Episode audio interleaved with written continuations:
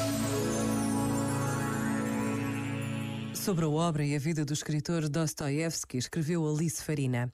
Dostoiévski não é diferente dos seus personagens. Também ele anda às apalpadelas em busca de uma verdade superior.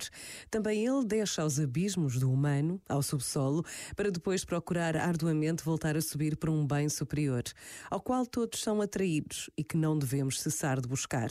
Continua viva a palavra de Dostoiévski à distância de séculos e assim continuará, século após século, porque ao explorar os meandros da sua mente, através dos seus romances, fala-nos de nós, das nossas fraquezas, dos nossos sofrimentos, faz-nos tremer, fere-nos, abraça-nos.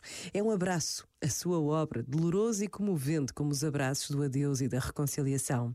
Parece dizer, a sua obra, que a única maneira para sobreviver a esta vida é aceitar também o mal, aceitar também o subsolo e reerguendo-nos, encontraremos sempre alguém pronto a abraçar-nos. Este momento está disponível em podcast no site e na app da RF.